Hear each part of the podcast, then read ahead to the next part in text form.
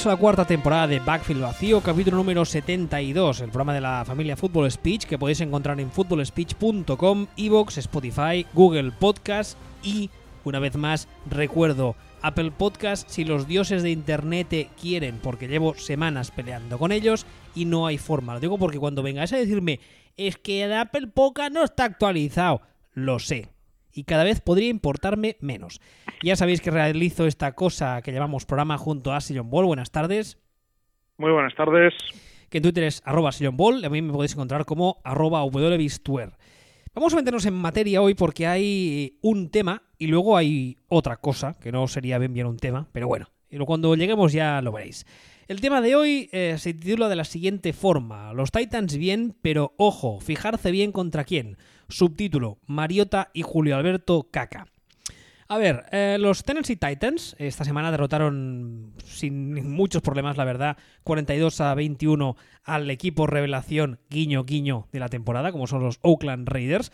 Actualmente están con un balance de 8-5, lo cual yo creo que cuando fue la temporada, mm, ahora hablo por mí, yo no daba un duro por ellos.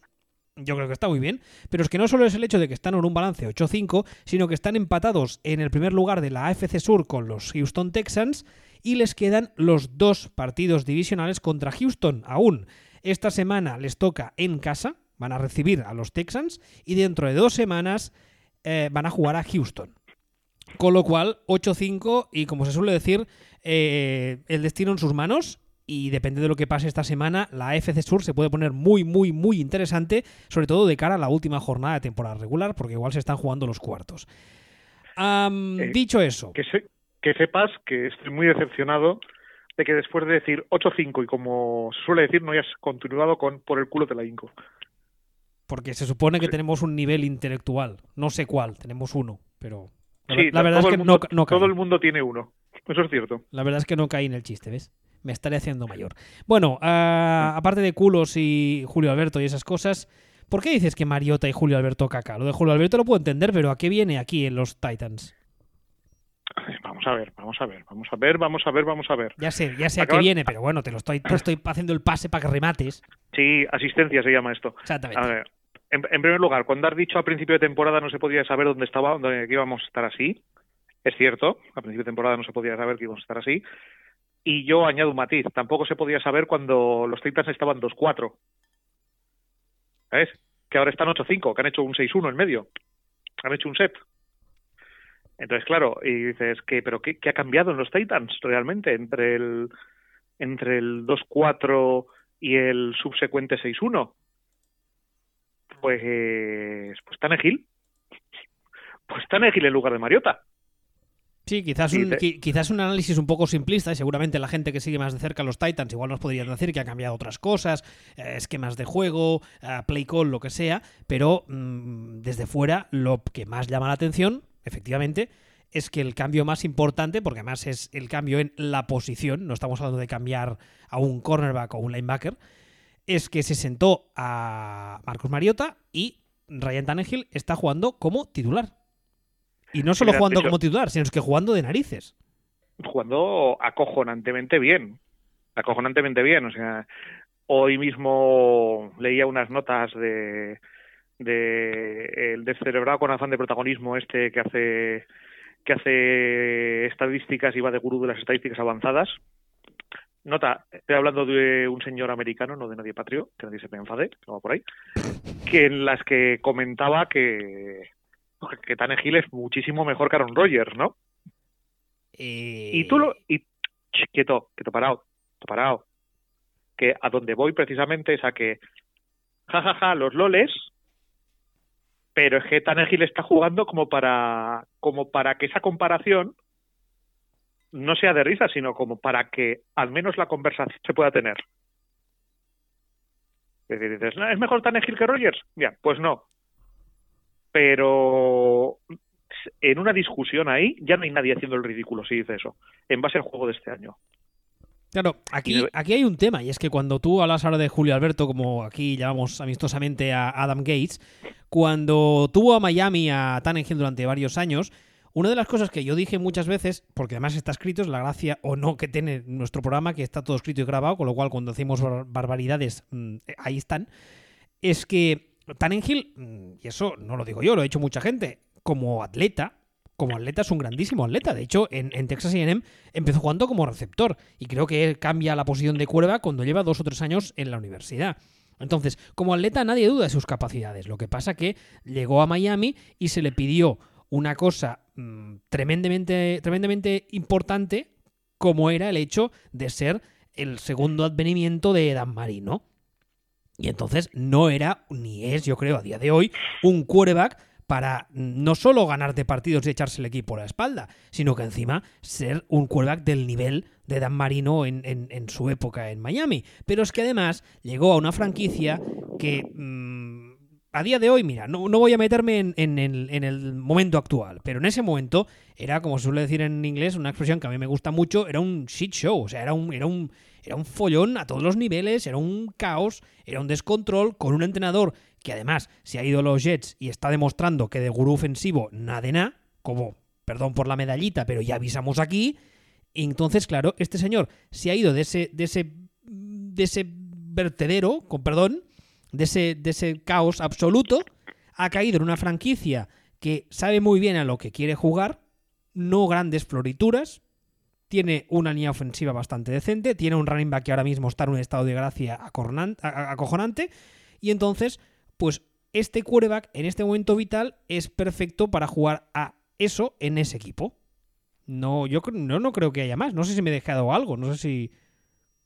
No, no, realmente no. O sea, el tema de el tema de Tannehill es que de alguna manera ha encajado, de alguna manera, con un staff que tampoco es un staff que tú lo veas y digas, hostia, qué, qué cantidad de gurús ofensivos tiene, tiene los Titans, qué, qué maravilla, qué tal, ¿no?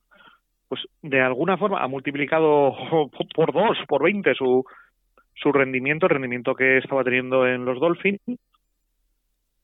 porque el, bueno, el coordinador ofensivo de Titans es un señor que se llama Arthur Smith, que, es, que, que ya, ya tiene el nombre, de, el nombre más olvidable de la historia, y que es un tío que cuya carrera básicamente es toda la puta vida en los Titans desde, desde chiquitito y creciendo desde dentro, o sea, siendo asistente de tal, asistente de cual, asistente de posición y al final coordinador ofensivo.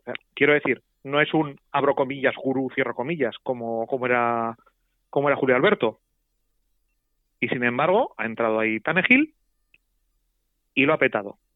Con el, con la gracia o con la chispa, que es por lo que hablábamos de Mariota, de que en exactamente el mismo entorno, Mariota, que perdón, cuando llega a la NFL es alguien de quien se dice que va a ser una bestia, un quarterback del futuro, un quarterback móvil, un, un Russell Wilson ligeramente menos oscurito. Eh, se supone que va a ser todo esto y al final no es nada de eso. O sea, al final Mariota acaba siendo un backup, o sea, es que se transmite todas las sensaciones de, de perpetuo de perpetuo backup en la NFL. Y en el mismo entorno entra el otro y se pone a petarlo desde el minuto uno. Y dices, hombre, esto evidentemente retrata a Julio Alberto, por una parte, que, bueno, tampoco es que le hiciera mucha falta extra quedar retratado, porque ya es un señor al que se le han hecho ya más cuadros que a que al rey emérito y, y Mariota si teníamos dudas sobre si Mariota bien o Mariota mal, porque no olvidemos, de Mariota podíamos decir, no, no, es que el entorno es una mierda, es que su head coach es, eh, es defensivo, y, y lo que ha tenido eh, en ataque, pues es yo mierda. Dices, que dices, hombre, a ver, que año pasado estaba la Flair, por ejemplo. Ha sido. Vamos a, vamos a aceptar que la Flair fuera mierda y que todo fuera mierda. Después, entonces, ¿cómo me justificas el rendimiento de Tannehill? de aquí, repente. Aquí hay mm, dos cosas. En primer lugar, eh, quiero un, un, apunte muy breve sobre, sobre Julio Alberto, también conocido como Adam Gaze, que es que me da mucho miedo que pueda cargarse la carrera o la, la futura, futura carrera de Sam Darnold. Pero bueno, eso es un debate para otro día. Ah, volviendo a los Titans. Yo creo que, una vez más, este es un ejemplo perfecto de un debate que, muchas veces se ha tenido en, la liga y muchas veces hemos hablado nosotros de él y tal. A mí me recuerda, salvando mucho las distancias, déjame que me explique, con el tema de Carson Palmer y Bruce Arians. Carson Palmer es un señor que llega a los Raiders después de unos, unos muy buenos años en Cincinnati, después de esa lesión horrible. Llega a los Raiders y en los Raiders, que en ese momento es, pues eso, es un, es un pozo, es, es, un, es un caos completo, el tío pierde la ilusión, casi te diría, hasta por vivir. Y está ahí, pues, mmm, viéndolas venir. Entonces, acaba en Arizona con un head coach que entiende lo que tiene, le monta un sistema alrededor eh, que, que lo que hace es resaltar sus puntos fuertes y minimizar sus puntos débiles y Carson Palmer de repente mm, renace. Entonces, insisto, salvando las distancias, yo creo que este es otro ejemplo de cuando tú tienes un tipo de jugador que por el motivo que sea, ya sea porque el jugador no tiene suficiente calidad o porque el staff no sabe entenderle, que esa es una de mis quejas recurrentes respecto a Tennessee con Marcus Mariota, pero eh, ese jugador pues, pues, pues no encaja, las piezas no encajan. Y, y, de repente, como tú decías ahora, es que, es que no ha cambiado nada. No ha cambiado nada. El roster es el mismo, el coordinador ofensivo es el mismo, pero entra Tannehill y no solo es que esté jugando, dices, bueno, es que está jugando mejor que el otro, no, es que está jugando de narices. está jugando el mejor fútbol de toda su carrera. Que insisto, no era muy difícil porque venía de donde venía. Pero es, la, sensación que me da, insisto, aquí quiero romper una lanza en favor de Marcus Mariota. Yo lo he dicho muchas veces estos años. Yo creo que eh, esta especie de etiqueta de quarterback del siglo XXI que a mí me asquea y que se otorga con mucha facilidad, yo creo que a, este jugador en concreto le hizo más mal que bien. Porque tengo la sensación de que nadie ha sabido entender nunca demasiado bien qué es lo que tenía entre manos con Mariota. Y que es un tipo con unas cualidades físicas, yo creo que, que, están ahí, pero que es un tipo que necesita de un sistema muy eh, determinado para, para rendir bien y por, por, A o por B, pues en, en, Tennessee no ha encontrado ese sistema, ya sea, insisto, ¿eh? ya sea por, por falta de capacidad propia, por falta de interés, por falta de trabajo, porque sus staff no han sabido o no han querido entenderle, yo qué sé, pueden ser muchísimos motivos. Pero yo creo que eh, este tenemos, insisto, otro ejemplo perfecto de la importancia del entorno, como decía Curif, ¿no? El entorno, esa palabra tan, tan, tan que puede significar tantas cosas y la realidad es esa, que es que los Titans están jugando súper bien. 6-1 después de empezar 2-4, como tú contabas. 8-5 y esta semana se pueden llevar tranquilamente a la división. O sea, de empezar 2-4 a llevarse la división. Que luego en playoff ya veremos qué pasa, ya veremos con quién se enfrentan y ya veremos dónde llegan. Y yo no creo que depende del rival que encuentren vayan a llegar muy lejos. No creo, luego veremos. Pero oye, mm, para empezar el año con expectativas bajas o cero empezarlo 2-4 y de repente llevarte la división, pues ni tan mal, ¿eh? Hombre, a ver, mm, un poco lo que comentábamos antes, vamos a repasar también contra quién, contra quién ha tenido estos resultados. O sea, bueno, primero vamos a repasar de dónde vienen. O sea, vienen de, de quedarse en siete puntos contra los Bills y de quedarse a cero contra Broncos. Y a partir de ahí se cargan a Chargers, a Buccaneers, a Chiefs, a Jaguars, a Colts, y a Riders. Y solo pierden contra Panthers.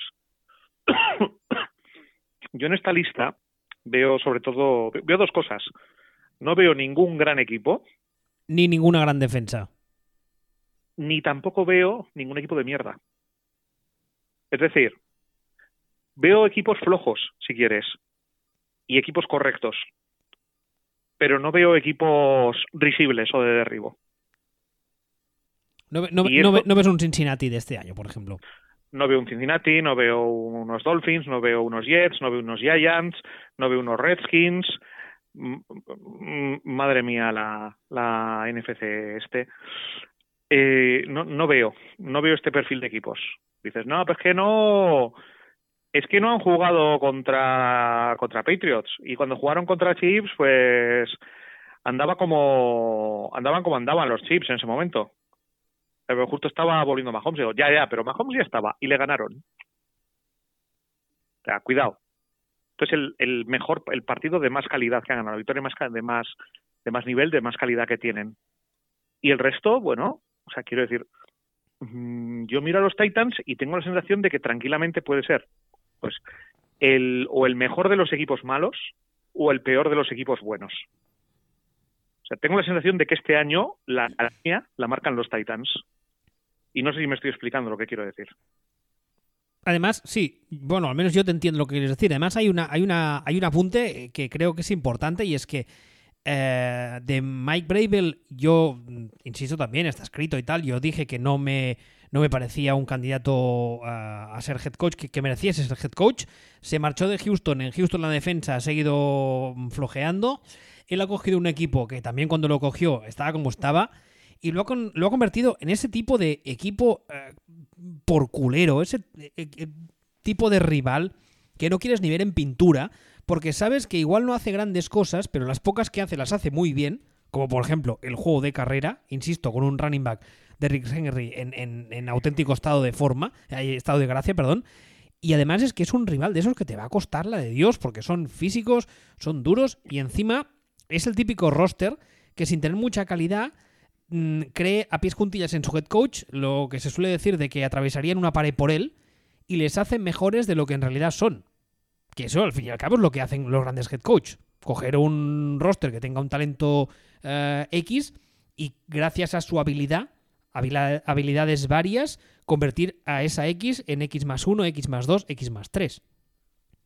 Que también ahí mm, me, tengo que comer mis palabras porque, insisto, de Bravel yo dije auténticas, auténticas, eché auténticas pestes y oye, pues ni tan mal, ¿eh? Sí, o sea, este es el, se ha convertido en, en un equipo extremadamente incómodo. Es que me sorprendería, a ver, no voy a decir que me sorprendería cero si ocurriera esto, pero en un caso en el que se metieran en playoffs y, y tuvieran que irse a jugar, pues no sé, a, a Kansas City o, o incluso o incluso a Foxboro y una vez te plantas en el partido te lo ganan los Titans y dices, hostia, es un sorpresón, es una sorpresa. Pero luego lo miras y dices, es una sorpresa, pero no es esa sorpresa exagerada como que el Leicester te gane la Premier League. Es una sorpresa moderada. Es un, es un underdog, es claro, pero no es para nada un, un equipo de derribo. Además, perdona, un, ah, tú ponías los dos ejemplos de, Kansas City o de New England. A Kansas City a día de hoy en defensa son conos.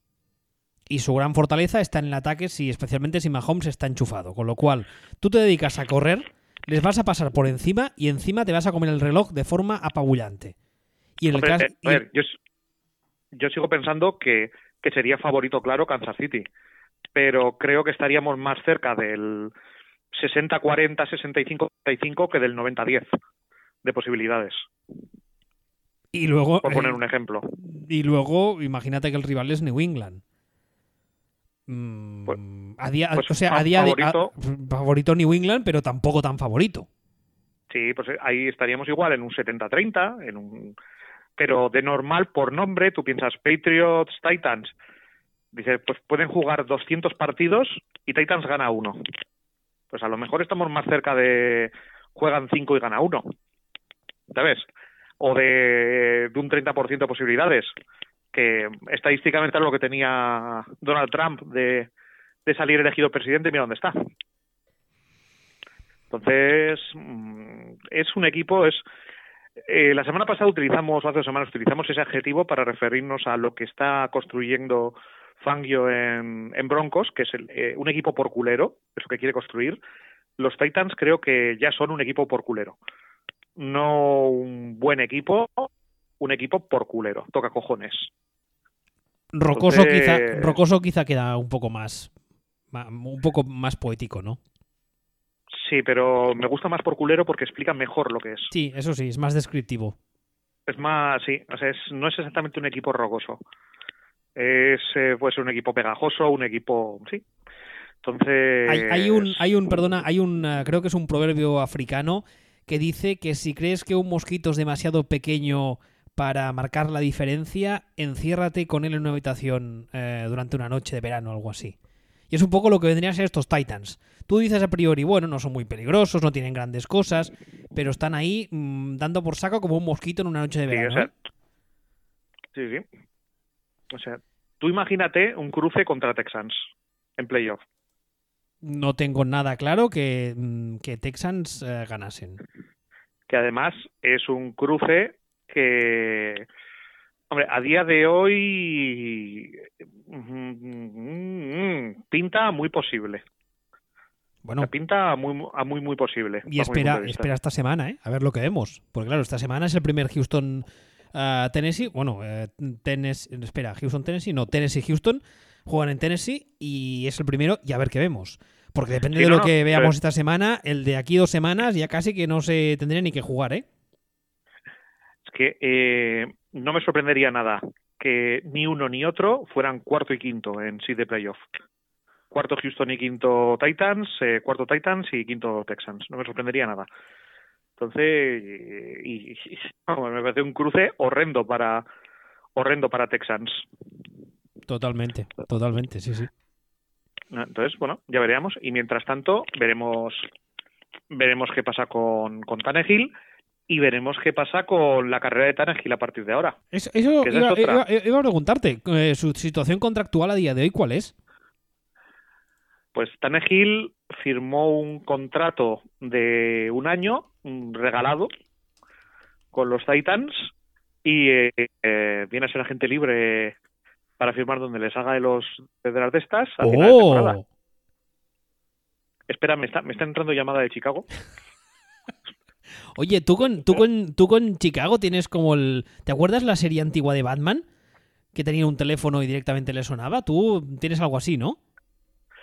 Más o menos, pero eh, en serio, tanto que hemos hablado de Newton, tanto que hemos hablado de tal, tanto que hemos hablado de cuál, aquí donde quería llegar yo, no nos habíamos dado cuenta de Tanegil. ¿Se te ocurre un fit mejor que Tanegil para, lo, para los Bears? Hombre, después... Por el después, que, por el dinero que va a pedir, por porque los Bears no tienen realmente demasiados picks de draft para ofrecer en un traspaso, porque tal, y este sería un agente libre. O sea, cuidado, ¿eh? Después de ver lo que ha conseguido esta semana, o lo que lleva consiguiendo algunas semanas, a, a sacar de Trubisky, que hay, alguna, hay algunos momentos que dices, hostias, es muy malo. Y luego de repente dices, bueno, quizá no lo es tanto. Yo creo que esos momentos de quizá no lo es tanto son más mérito de Nagy que de Trubisky. Yo es que, ¿sabes qué pasa? En palabras del almirante es una trampa. es una trampa, el, qué? Es una, es una trampa. No hay peor trampa que llegar a, llegar a este momento de temporada que contra dos equipos de mierda haga un par de, o dos defensas de mierda, haga un par de partidos medio así, así, medio bien, y de repente la gente diga, Buf, pues a lo mejor no es tan malo, vamos a quedárnoslo. Es una trampa. Pues, pues tiene, tiene pinta que pasará. La segunda ¿eh? estrella de la muerte está perfectamente operativa. Vais a morir todos. tiene pinta de que sucederá, ¿eh? porque además ya esta semana estaba escuchando programas de radio y tal y decían que una de las cosas eh, positivas que tiene Trubisky es que en el vestuario le adoran, que, se lleva bien con toda la plantilla, que el equipo va a muerte con él, ese tipo de mierdas, que, que, al final son mierdas, pero al final pesan. No, claro que pesan, o sea, son cosas que poco a poco, sobre todo al final lo importante es que Trubisky está atado al general manager. O sea, el general manager pagó el oro y el moro para seleccionar a Trubisky en un draft en el que han salido después que él y sin necesidad de pagar el oro y el moro dos tíos que pintan a ser bestias para una década en esto de, jugar de quarterback. Entonces, eh, para el general manager pasar de Trubisky reconocer el error, cuidado, porque un poco más o menos que supone reconocer muchas cosas y supone casi casi que, firmar su sentencia de muerte. Entonces es normal que, que, que eche, le pegue una patada a la piedra hacia adelante que, y, que, y que lance la mierda hacia el futuro. Pero, yo insisto, tú miras a, a Tannehill con sus 31 añitos y dices, pues si yo tengo un equipo en el que todo va bien, menos el quarterback, que aquí tengo uno. A mí lo, único, lo único que me preocupa es que realmente es lo que decía, que, suceda lo que yo decía antes, que es que en Tennessee han sido capaces de entender qué tipo de quarterback es, yo es que como no veo a, Titans con una plantilla de con un staff mm, sobresaliente no es como uno de estos casos. te, cuesta creer que sea talento del staff, ¿no? sí, es decir, no es, no me cuesta creer que sea que nos vayamos a encontrar con un Nick Foles. Es decir, con un con un jugador que que encaja en el momento perfecto con un staff ofensivo perfecto eh, que le salve sacar petróleo en el momento exacto y es, es MVP de la Super Bowl. Y luego lo sacas de ahí y vuelve a ser Nick Foles. Y Pederson vuelve a ser Nick Foles, eh, perdón, Pederson y a subirse un árbol. También. O sea, ese en este caso, en este caso, o sea, Tanegil lo está petando en un entorno en el que no se le ha perdido nada para petarlo en un entorno en el que lo que tendría que estar haciendo es pues haciéndolo entre mediocre y mal y ser un backup, pero no está y, quiero decir, y esto es importante, no está jugando bien al estilo Fitzpatrick cuando juega bien. Que es ese estilo que tienen algunos quarterbacks que, que en Fitzpatrick es muy, muy exagerado. Que Fitzpatrick es un tío que un día se dio un golpe en la cabeza y se despertó creyendo que era Brett Fabre. Y todos los partidos los juega pensando que es Brett Fabre y lanzando mandarinas. Y cada 10 partidos hay uno que está con las mandarinas. Y entonces hace un partido espectacular, bestial, eh, con 278 touchdowns y, y todo con lanzamientos brutales. Bueno, Tannehill no está haciendo eso. Tannehill está siendo extremadamente sólido. O sea, no está jugando como un buen quarterback de, resúmenes de las mejores jugadas. Está jugando como un buen quarterback y punto. Sólido. Es otra cosa. Entonces, mm, es, me cuesta... es una de las historias de la offseason, ¿eh? Ver qué decide, dónde cae, con quién ficha. Sí, y, y ver qué pasa, porque es que si mantiene esto, pegar este cambio a los 31 años, eh, o sea, de verdad, es que bueno, a, a Julio Alberto es que lo deja retratadísimo, retratadísimo.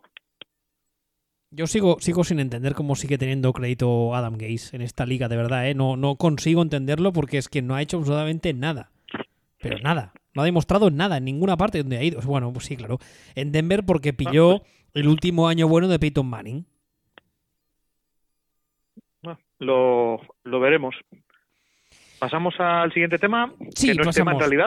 Sí, bueno, a ver, eh, nos ha pasado una cosa y es que mm, nos, dimos, nos hemos dado cuenta de que como últimamente acertamos tanto, nos hemos quedado sin temas, lo cual nos sorprende y no nos sorprende desde un punto de vista de falsa modestia, nos sorprende porque aquí el amigo y yo ya llevamos unos cuantos años viendo este negocio y tenemos muy claro que en esta liga no es que te pueda cambiar la cosa en una semana, en una jornada. Es que te puede cambiar en media jornada. Porque resulta que el turno de las 7 pierde uno que no se suponía que iba a perder. Y el que juega después en el segundo turno dice, coño, es que si gano me llevo la división. O sea, no sé qué estás tocando, por cierto, pero está sonando cosas. Niño, no toques. ¿Qué tocas? ¿Eh? Nada. Pues suena música. ¿Que suena música? Sí, es una música.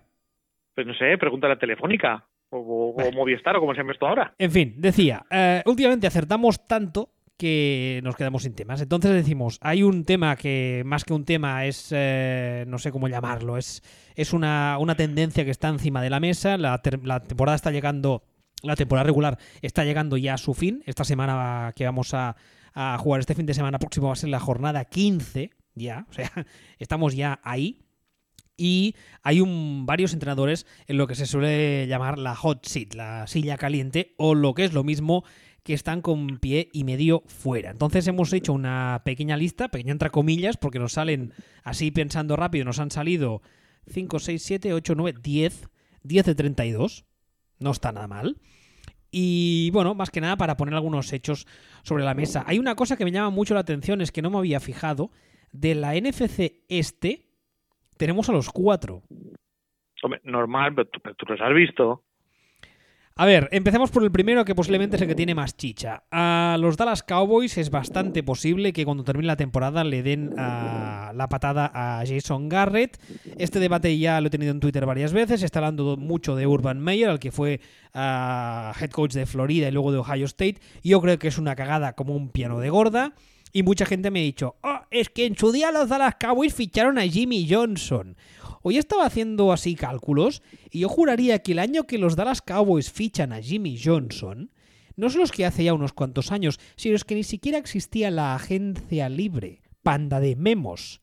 Con lo cual, ¿me estás comparando de verdad un señor con experiencia cero en NFL? Y cuando digo cero es que no ha tenido ni experiencia como entrenador de posición, que lleva apartado de las sidelines creo que son dos o tres años, ¿Y de verdad me estás diciendo que quieres que su primera experiencia en NFL sea con Jerry Jones? Y alguien que tiene reputación de ser, a ver cómo te diría yo, simpático y buena persona, no. No, no. Básicamente, o sea, no, no, no, no.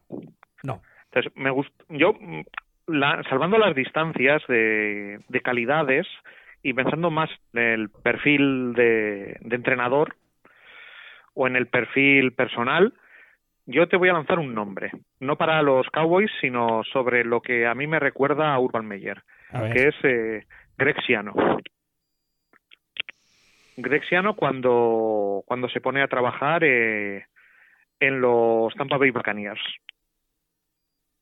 que es un equipo que no es eh, el circo de tres pistas que, que son los Cowboys, que es una franquicia no tan loca, que son tal y cual, y que en aproximadamente seis meses empieza a ser candidato a falleció en Vietnam víctima de sus propias tropas. Como, como Niedermayer en, eh, en Animal House, ¿no? Pues, pues esto es lo mismo. Da una. Yo pienso en Urban Meyer y lo primero que pienso es: vamos a ver. Que no te van a dar control del roster porque no te lo van a dar. Porque lo va a tener Jerry Jones. Entonces, a partir de ahí, mm, vas a tener que ser un entrenador de X y O's y de manejar entornos y de manejar y de manejar egos. ¿Lo vas a saber conseguir? Porque tampoco eres un sargento marine respetado. Es que eres un puto perro nazi. ¿Un qué? Puto perro nada. Como, como Texas. A ver, un respeto, ¿eh? Un respeto. A ver, pastor alemán era el perro de los nazis. Tú cuando vayas por la calle, fíjate que, que básicamente a los que ladra son todos eh, gays, judíos y homosexuales, fijo. no, pero las monjas les tienen una fijación especial, no sé por qué. ¿No? Eso es extraño. a ver, hay una... Hay una ahí iba a decir una cosa, pero con las tonterías estas que dices ya me he descentrado. no sé qué iba a decir. De Urban Meyer. Ah, sí, sí, sí, sí. No de Urban Meyer, sino de Jerry Jones. Hay todavía fans de Dallas, gente que sigue al equipo, que son seguidores de los Cowboys, que todavía no entienden a día de hoy, o quizás no quieren entender, que su situación es única en el mundo del deporte. ¿Por qué es única en el mundo del deporte? Dime tú cuántos eh, propietarios de franquicias profesionales americanas de cualquier deporte conoces que los días después del partido salga a dar ruedas de prensa o lo invitan a los programas de radio a comentar el partido y las decisiones deportivas, etcétera. Un, dos, tres, responda otra vez. Voy a hacer una analogía. Esta, esta es posible que la pilles tú también. voy a hacer una analogía que yo creo que los españoles así me pueden entender. A ver. Jerry, Jerry Jones es Jesús Gil. Jerry Jones la he pillado, la he pillado. Es, Jesús Gil. Eh, evidentemente salvando miles de distancias, pero es un señor que no solo es el dueño del equipo, en este caso no lo ha robado como Jesús Gil, eh, es un señor que no solo es el dueño del equipo, sino que va por el mundo marcando alineaciones, va por el mundo imponiendo cosas, eh, eh, fichando al tren Valencia y Imperioso, em, haciendo este tipo, de, este tipo de cosas en versión NFL. O sea, es su juguete y él lo, está jugando como al fútbol manager, eh, versión NFL y a lo bestia. ¿Sabes? Como el, el ajedrez en tamaño real de Harry Potter pero en, eh, en NFL. Es el, es un, está jugando al Madden, pero de verdad. Entonces, y, es, y es lo que está haciendo.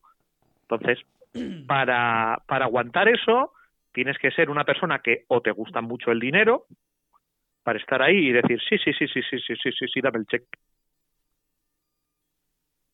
O, o, o poco más, es lo que hay. Porque seas limitadito como entrenador y no puedas aspirar a más. Y entonces, como no puedes aspirar a más, tragas, tragas con lo que sea. Ahora es cuando viene lo de Jason Garrett. Es que, es que, es que además la, la, las dos, los dos eh, grandes head coach que ha tenido Dallas desde que Jerry compra el equipo, que son primero Jimmy Johnson y luego son Bill Parcells, son dos tipos brillantes en muchas facetas del juego y que creo recordar, estoy tirando de memoria, que ambos le duran tres años exactos. Como mucho. Ambos le duran tres temporadas. O sea, Sí, Jimmy, sí. Jimmy Johnson creo que fichan en el 89 y se va en el 92. Y Parcells creo que fueron también tres clavadas. Porque no, o sea, se van eh, del equipo mm, hasta los huevos de las intromisiones constantes del propietario. Entonces, de verdad me estás. Es que, es que de verdad que yo, la gente está que, que me defiende que Urban Meyer es un gran fit para Dallas, de verdad que no lo entiendo. Y luego, A ver, bueno, y luego espera, pero- que el otro gran nombre que está sonando es, eh, es eh, Lincoln Riley que es eh, ahora mismo es el entrenador de moda, es el entrenador de la Universidad de Oklahoma. Y, no, solo, eh, no solo tiene menos experiencia que Urban Meyer, sino que es muchísimo más joven. A ver, pero mm, yo creo que son, dos perfiles distintos. O sea, en primer lugar, sobre Urban, sobre Urban Meyer, con todo lo que hemos hablado, insisto en una cosa que acabo de decir, lo que no sabemos es que si a Urban Meyer le gusta más el dinero que el sexo. Porque a lo mejor a Urban Meyer le ponen un contratito como el contratito de Belichick y dice, yo me callo todo y trago con todo y pase lo que pase. ¿Contrato de Belichick? ¿Mm? ¿Contrato de Belichick? Contrato de Belichick, que es el entrenador mejor pagado de la NFL. Ah, yo pensaba que decías como el de Gruden. Por, por eso de cantidad de dinero y tal. No, no, no. O sea, año por año el mejor pagado es Belichick. Vale. Entonces, eh, no, a ver, eh, Jerry Jones es muchas cosas, pero no es tan gilipollas como para ofrecerle a un entrenador el contrato que le han ofrecido a Gruden. Entonces, eh, bueno, pues a mí me gusta mucho el dinero, me trago el orgullo, porque aunque yo sea un gilipollas, eh, el dinero me gusta más que todo lo demás en el mundo, y me trago, a lo mejor Urban Meyer es así, no lo sabemos. Y por otra parte, eh, Lincoln Riley, si yo soy Lincoln Riley y me dicen, mira, te vamos a ofrecer ir a los Cowboys y te olvidas de Jerry Jones, te olvidas de todo y focalizas en, tengo uno de los mejores eh, running backs de, de NFL, que no es que los running backs importen, pero lo tienes. Tienes un quarterback, probablemente, si no pasa raro, mm, aceptable, bien, correcto, que se puedan ganar partidos. Tienes un roster aceptable. Bueno, Eh, perdón, un inciso breve. Tienes un roster aceptable ahora. En unos meses ya veremos, porque a ese quarterback aceptable, bien, bueno, bonito, barato, ya no será barato. Y habrá que pagarle un pastizal, ¿eh? Sí, pero bueno, pero ahora mismo él puede pensar, bueno, tengo un roster aceptable, tengo un tal, tal. O sea, no es un equipo, no es un equipo que se esté cayendo a trozos y es un equipo que viene de tener un entrenador que en lo que es entrenar puramente dicho es muy discutible. Entonces, perfectamente un Lincoln Riley pueden hacer la oferta, pues mirar y decir, joder, es que casi, casi, casi, que si me paso el día en casa eh, eh, viendo Netflix, lo voy a hacer mejor que Jason Garrett, sin tocar nada. Y mi prestigio va a multiplicarse por 700. O sea, hay una, hay una serie de cosas que mueven a la gente, que los razonamientos que, que son creíbles. O sea, yo, yo me puedo creer que Jerry Jones diga, voy a ir a, a comprar la cosa más de moda, que es eh, Lincoln Riley. Y que Lincoln Riley diga, pues es que casi casi sin hacer nada lo voy a mejorar, así que me, me vale. Hoy me puedo creer que a Urban Meyer le digan, toma este pastizal, y Urban Meyer diga, "Mm, soy, soy una prostituta mercenaria, dame la pasta. Y me trago el orgullo. Puede pasar perfectamente. No sé, hoy, hoy también salía la noticia de que a Jerry va como loco para conseguir a Sean Payton para que entrene a Dallas, lo cual es una es un ya lo he puesto en Twitter, es un sueño húmedo recurrente de Jerry Jones desde que Sean Payton se fue a los Saints, que además venía de Dallas porque fue asistente de Parcells durante varias temporadas y, y además dice, o sea, es, es notorio, es, es conocido que fue uno de los personajes más importantes en el desarrollo de Tony Romo como quarterback. Entonces, es lo que le gustaría a Jerry, pero claro, mm, dudo mucho que pase. No sé. No sé, pero bueno. Ah, más, a ver. ¿Pasamos? Sí, los Redskins. ah, deberían, yo creo que deberían. ¿Tú crees que lo harán? Yo creo que sí. Entonces, mm, bueno, claro, aquí no es un, no es un puesto como el de Dallas, que es más codiciado y que hay, hay una lista larga de candidatos y tal. Aquí la verdad es que no tengo ni idea de quién van, podrían poner. Y es que además no, no he leído ningún tipo de nombre, ningún candidato, ni que la gerencia ah, quiera ningún ah, candidato en concreto. Pero estamos hablando de un perfil ah, menos zumbado que el de Jerry Jones pero también muy especial, ¿eh? Porque Dan Snyder es un tipo también complicadete. A ver, a mí, a mí dame mil veces antes a Jerry Jones que al gilipollas este. Hombre, al menos, al menos Jerry de vez en cuando acierta y sabe lo que hace. El otro yo creo que es muy, muy, muy malo y es un quiero y no puedo. Sí, el otro es, sí, exactamente. O sea, además que es, el otro quiere ser un imitador de Jerry Jones para mí.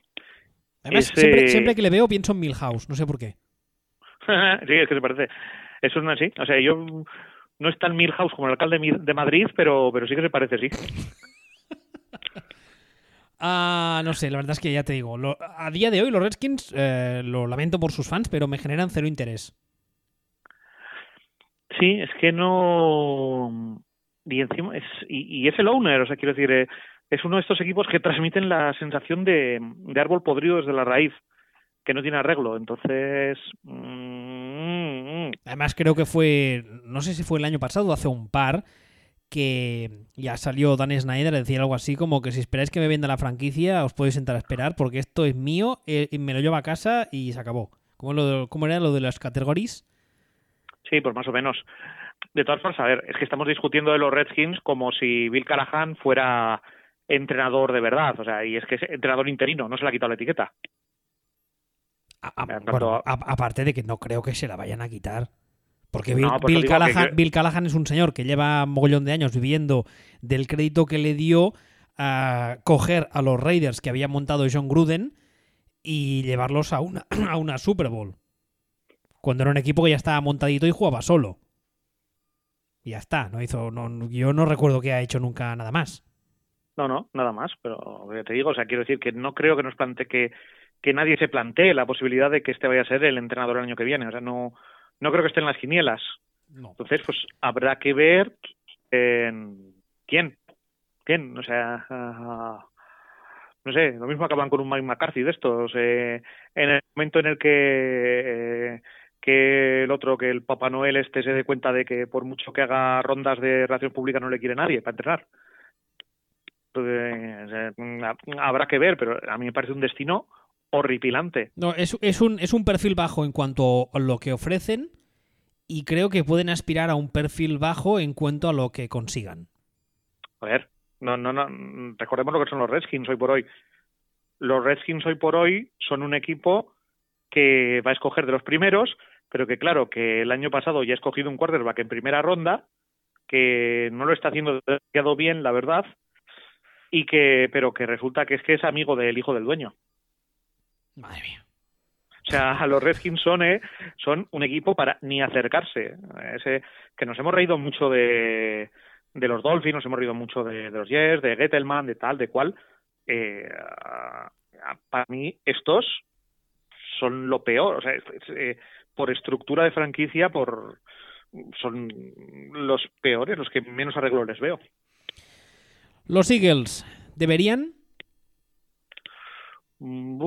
buena, buena pregunta. Yo sigo teniendo la sensación de que para salvar los muebles de cara a la galería se van a cargar a Jim Schwartz. Es una sensación que llevo, llevo ya días teniendo, no sé por qué. Sí, porque yo entiendo que Jim Schwartz es el principal culpable de que el ataque de los Eagles sea una mierda. No, ya sabes que no, pero ya sabes cómo funciona este negocio. Hay que buscar un cabeza de turco y, pues no sé, pues eso, se cargarán a Jim Schwartz y ya está. Yo no creo que se carguen a Pederson. Mm, creo que Pederson intentará básicamente echar a todo el mundo y traer un staff nuevo, porque yo creo que él todavía tiene crédito de, la Super Bowl ganada, pero pero creo que deberían, o sea, creo que deberían porque bueno, es que, es que hay veces que vergüenza verles para para la plantilla que tienen y todo apunta cada vez más y más y más y más y más a que Pederson no nunca ha sido Pederson, sino que era el tío que le llevaba los cafés a la morsa y luego después, pues eh, un tío que se encontró con un staff técnico acojonante o que supo o que supo montarlo. Los, pero no creo que aquí haya cambio. los Giants. Los Giants eh, ya van un año tarde con el cambio. No hace falta decir nada más. No, o sea, bueno, que, que Gettelman debería irse fuera también hace 10 años y Pat Sulmur hace dos años y medio. Y que son otros que tienen problemón por, por lo que han hecho con el quarterback, con la selección que han hecho y veremos a ver cómo, cómo evoluciona. No me parece para nada un destino a desear tampoco. Cincinnati. Yo mm, ya sé que solo llevo un año Zach Taylor, pero nunca me lo he creído. Yo, aprovechando que año que viene imagino que se petan Andy Dalton y que hacen limpieza y tal, yo me lo cargaba. No creo que vayan a hacerlo, ¿eh? Pero yo me lo cargaba. Yo no. Yo no. Yo no porque yo no porque si era tu apuesta el año pasado, este año tu apuesta ha sido prácticamente el tanking. Entonces, cargarte un entrenador cuando tú lo que has hecho ha sido todo, básicamente intentar perder el máximo de partidos posibles, eso es lo que siempre se ha hecho, culpabilizar al entrenador y no, hijo. O sea, eh, vamos a ver. Estás en este momento del proceso. Siempre me ha parecido muy injusto tener a un entrenador que aguanta los años de mierda para cuando todo levanta, poner a un entrenador de más campanillas, y en este caso este tío lleva un año, joder, darle la oportunidad de darle un poco de talento a ver qué hace con talento. Pues es que, es que, este- es que los, los Bengals tienen talento negativo. Y los Lions de tu amigo, ¿cómo es Gimli, no? Gimli, va, pero le puedes llamar, no sé, Philly, Killy, eh, Gloy, Noin y puedes seguir así con todos los eh, enanos del Hobbit. Eso no es ningún problema.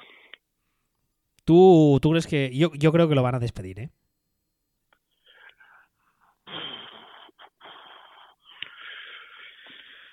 No creo que lo despidan. ¿No? ¿No crees?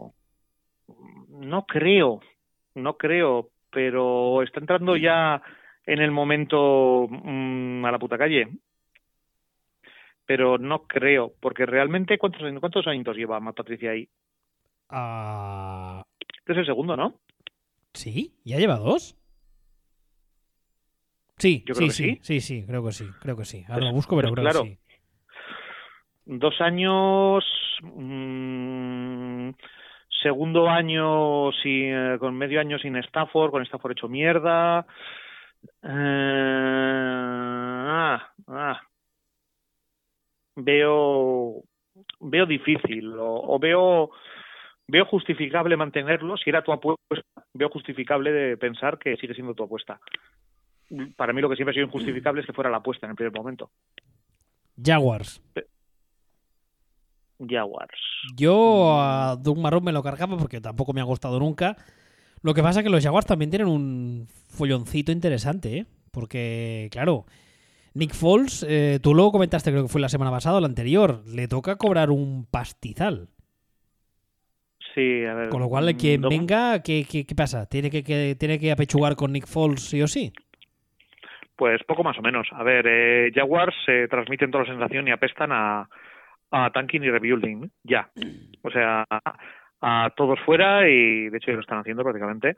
Y empezamos de cero. Entonces, mm, transmiten toda, toda esa sensación de, de, hola, está Lincoln Riley, que se ponga, que vamos a montar un equipo desde cero a su medida. O sea, es... eh, deberían cambiar porque es cambio de ciclo, claro, clarísimo además. Pero, bueno, veremos, pero veremos a ver qué hacen. Falcons. Yo aquí soy partidario de echar a todo Cristo. Pero a todo Cristo significa también al general manager. Todos a la puta calle. Ah, to- todos a la puta calle, todos a la puta calle. O sea, de hecho, en el momento que se va Sanahan Jr. y se descubre que el rey va desnudo, o sea que porque se va Sanahan Jr. y se dice, coño, si todo lo demás era mentira, si los Falcons eran Sanahan Jr. Punto. Eh, eh, también, o sea, modo Lincoln Riley. Bola de demoliciones con con esta cómo se llama con Miley Cyrus encima, todo a tomar por saco y empezar de cero con proyecto nuevo, porque este proyecto está agotado. Incluso y, y explotar o sacar lo máximo posible de los jugadores de buenísimo nivel que tienen. Para que supongo que se los quedarán, pero, pero sí, o sea, cambio todo, cambio todo. Otro equipo que yo creo que deberían, pero no creo que lo vayan a hacer, los Jets. ¿Me estás preguntando en serio si un equipo debería prescindir de Julio Alberto?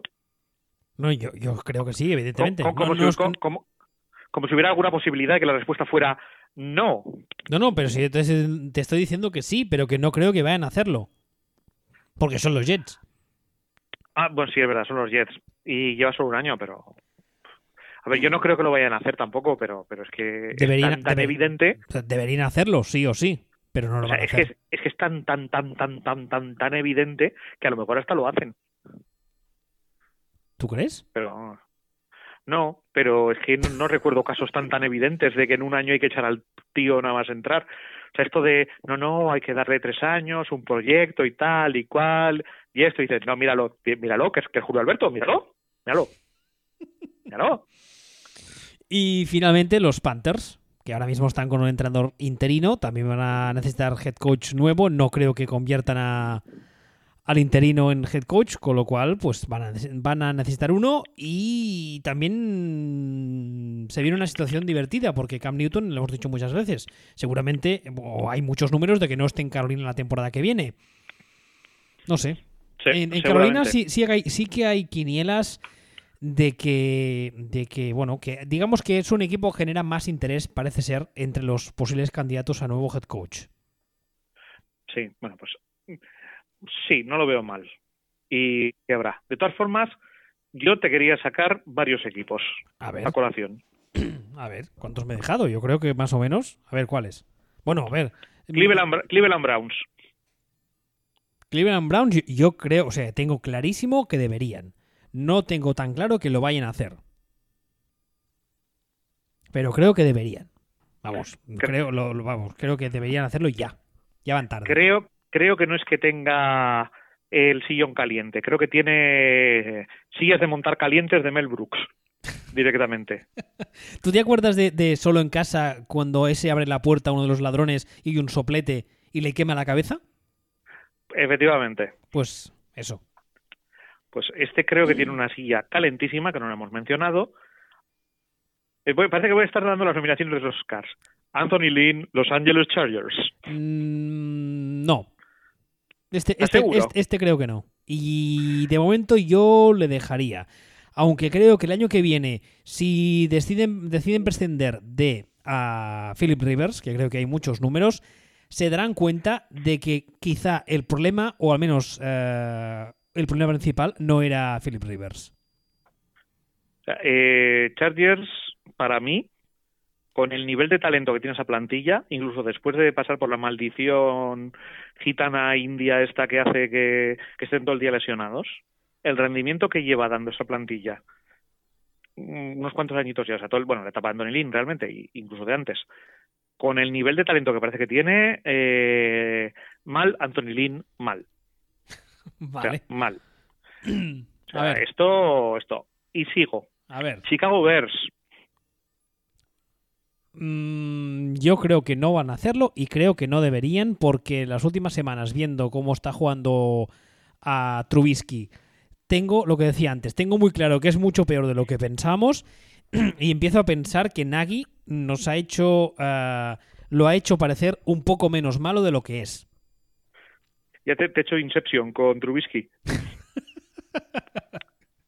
Hombre, al final me lo he acabado creyendo, pero es que claro, es que la- las pruebas, a, a- a sus, a las pruebas me remito, su señorita. Entonces, a mí estos me parecen, porque hay mucho run run en, en Chicago con que el malo es Nagy. Pero que mucho. El, el problema es lo que te decía antes, que a nivel de vestuario a Trubisky le adoran, en la franquicia le adoran, con lo cual es, eh, es, es, es mucho más, entre comillas, fácil, o lo veo más factible que se carguen a Nagy que no a Trubisky.